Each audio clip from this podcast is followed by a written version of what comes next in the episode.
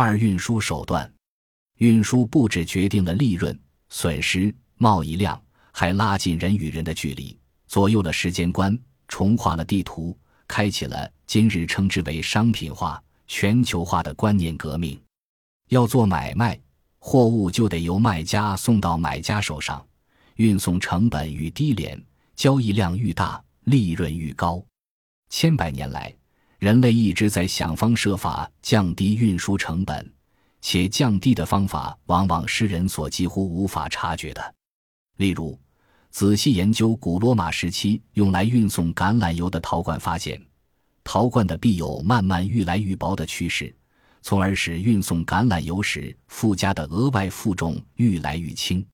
但在蒸汽动力发明之前，运输的改善仍有些基本限制。即使在蒸汽机问世之后，运输的演进仍不只表现在用科技克服距离上，更非表现在拉近人与人的距离或增进贸易上。自然所加诸的限制，铁路发明之前，水路运输比陆路运输省力得多。在地质中国晚期，谷物若得走陆路，每走一点六公里，每一袋的价格就要增加将近百分之三。每一块煤则增加百分之四，因此，只要是吃重的货物，水路运输的成本优势有时是无可限量的。直到一八二八年，美国大西洋岸的某些沿海城镇仍认为，用英格兰的煤取暖，比从距海岸之几英里的内陆大森林拖来木头焚烧取暖成本还更低廉。然而，在过去，走陆路运输的货物，其吨英里数。远比走水路者还多，其中有许多纯粹是地理因素所造成，因为绝大部分的生产、消费活动不在水道旁进行，几乎所有货物都至少有部分路程走陆路运来。此外，省力和省成本是两码事。没错，载货的动物的进食，但如果沿路生长有大量的草，大概就耗不了运或者什么成本。如果动物沿路自行觅食，即使是长程陆路运输，成本都可能超乎意料的低，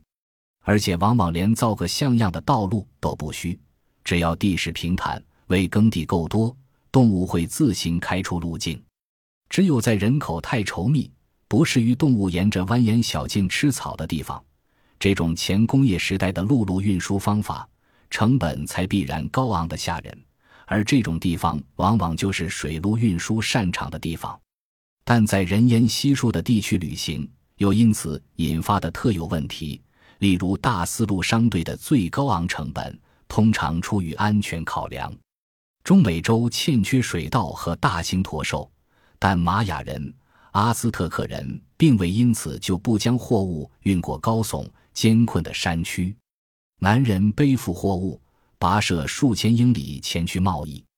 数百名运货人组成的送货队伍，串联起分处遥远地区的贵族。但在这里，充塞于道途上的不是为获利而生产的商品，而是抢征的劳力和上供的物品。殖民政权结束后，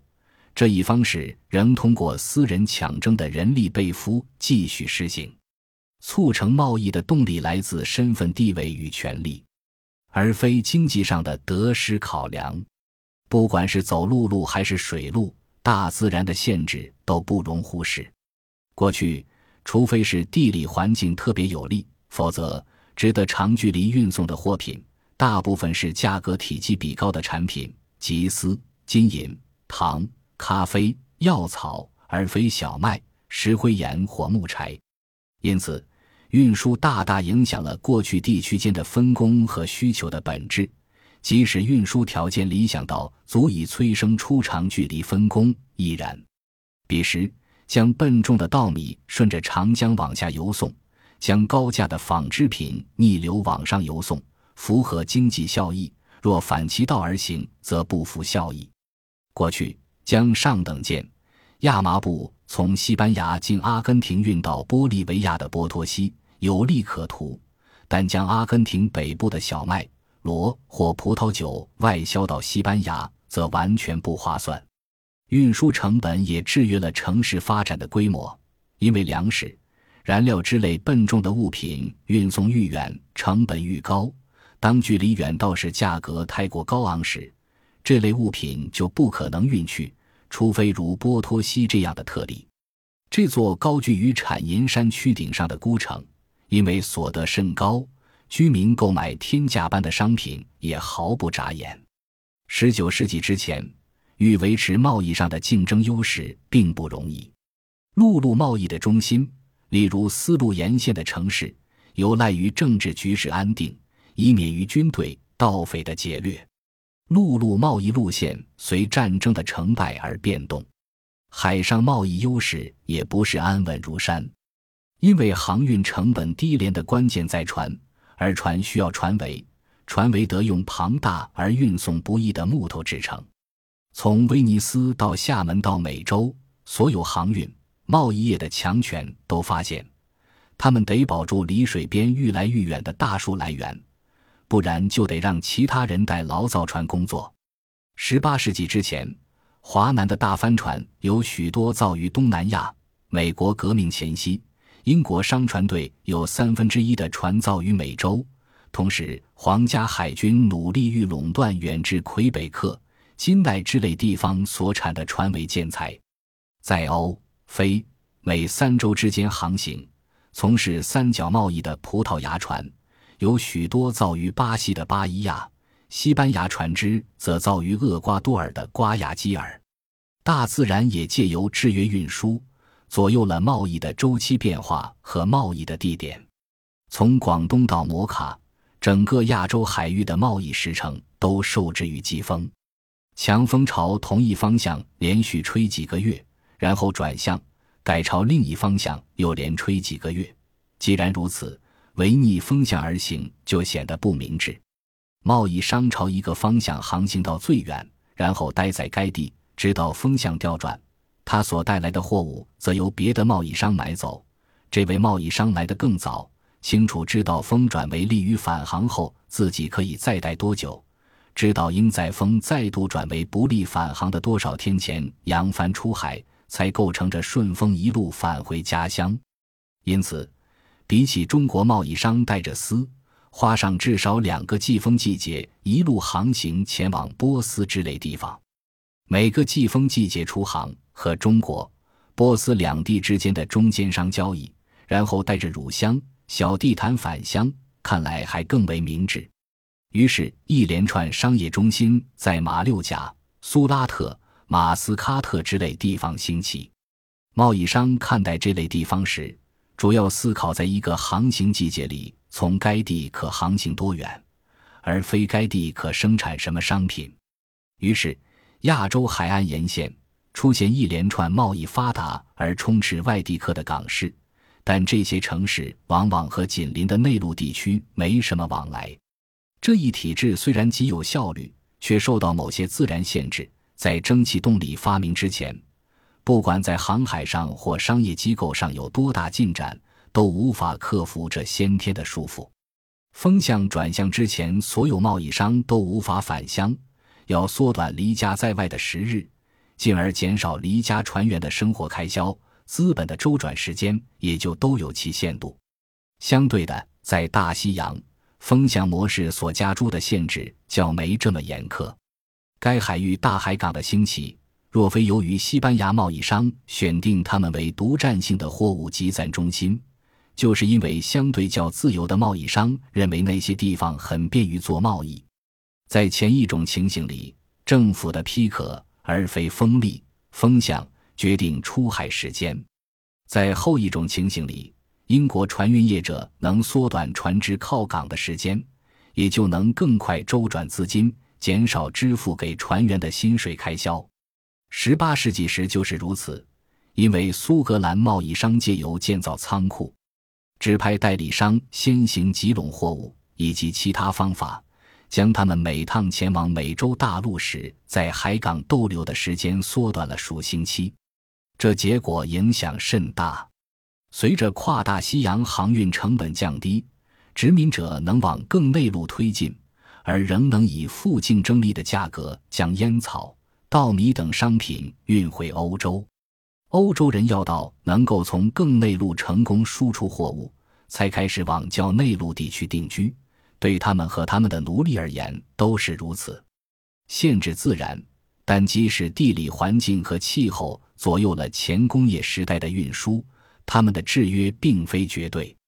大西洋风或许是上述航运成本得以大幅降低不可或缺的因素，但光靠它们本身不足以促成创新。创新不只需要有注重成本的苏格兰贸易商，还需要或多或少属于单产品型的贸易。如果巴尔的摩的代理商知道切萨皮克地区唯一可购买的东西是烟草，知道英国国内的烟草市场大到运回一船烟草也无法让市场饱和，那么授权该代理商负责搜购巴尔的摩的货物相对就较容易。授权地方代理人要他从马六甲之类地方收购货物运送回国就困难得多，因为在这类地方，普通一艘船能载运一些丝、一些茶叶、一些瓷器、一些香、一些糖等商品。也就是市场行情好的多种东西，而运回的数量不能太多，以免让国内市场饱和。有时，某一创新主要是在加强对自然的控制，还是对人的控制，甚至都无法断定。十六世纪快结束时，荷兰人开始利用名叫 “Footskip” 的新式船只，航行于荷兰与波罗的海之间。这种船行动笨拙缓慢。但航行所需的船员数比当时大部分船只要少许多，可大大节省航行成本。但荷兰人进军地中海的航运业时，未用到这些较省成本的船，更别提用于大西洋、太平洋或印度洋航路。原因为何？波罗的海航路已肃清海盗，但其他航路还没。这种船速度慢，炮门少。船员数又少，在不近的海域航行，无疑成为容易的劫掠目标。天然良港的优势未必能确保该港繁荣不坠。摩卡港身兼欧洲、埃及间与波斯、印度间重要的货物集散中心，但随着港口淤积，最终退居内陆。还有些情况下，海港的示威并非因为自然力。而是因为继承或购得或窃得具地理之便之地方的人，可能过度利用该地而失去他们的优势。在其他情况下，只要有人可能试图独占某地的地理优势，就可能引发先发制人的行动。因此，就因为担心荷兰人一旦重新掌控连接印度洋、南中国海的马六甲海峡，可能强行征收通过该海峡的过路费。莱佛士于是深信，该在这个扼控世界贸易的要地设立福音自由贸易理念的替代港，从而有新加坡城的诞生。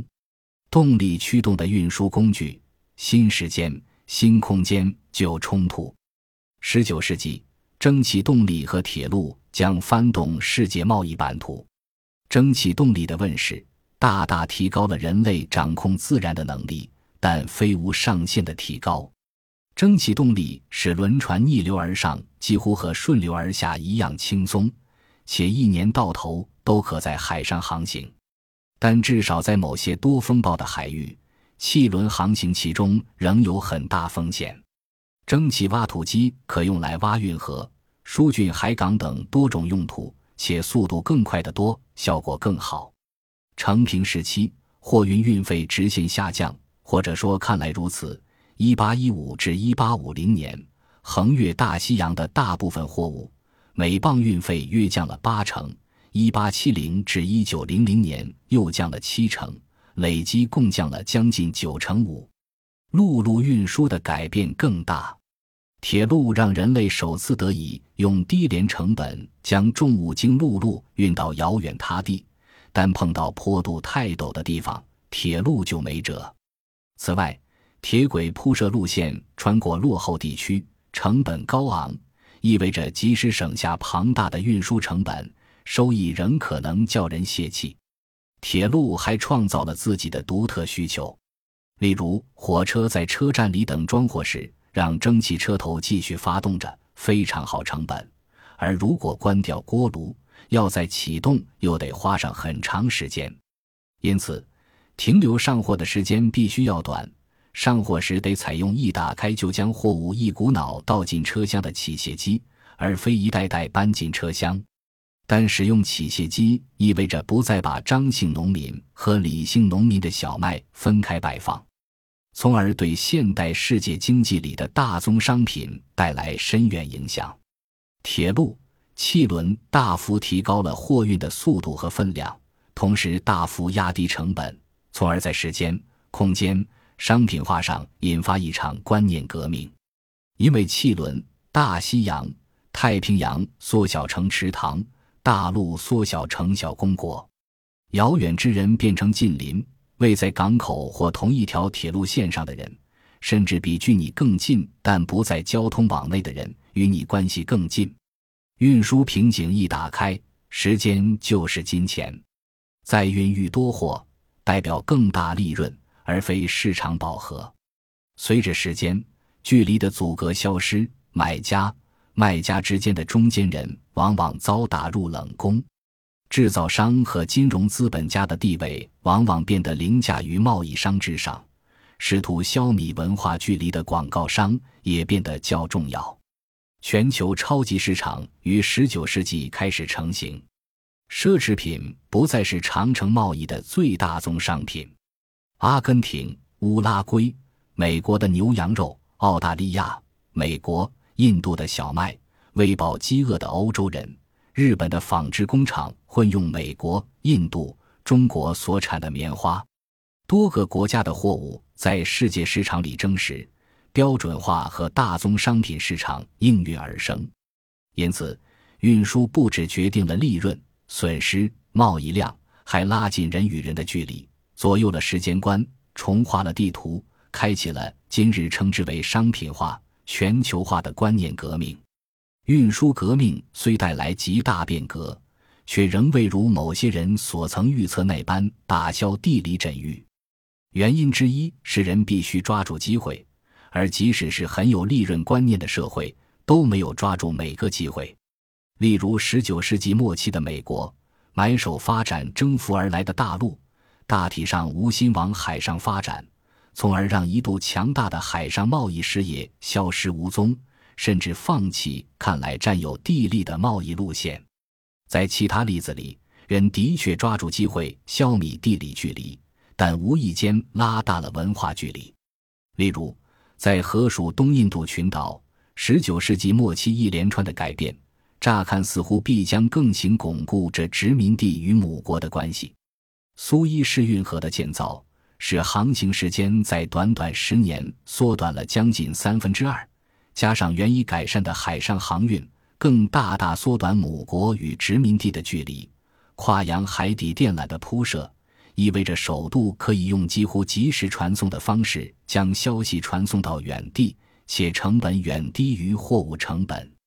但在殖民行径和十九世纪末期种族主义盛行的背景下，民族枕域反倒更为鲜明。荷兰人觉得自己较亲近于荷兰，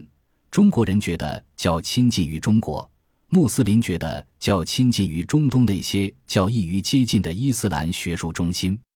因此，至少在这时候，运输与通信上的改善反倒促成殖民地内部社会的分裂和殖民地宗主国的分道扬镳。科技能使人的迁移。货物的运送更为容易，但人如何看待自己、彼此、货物，完全由人自己决定。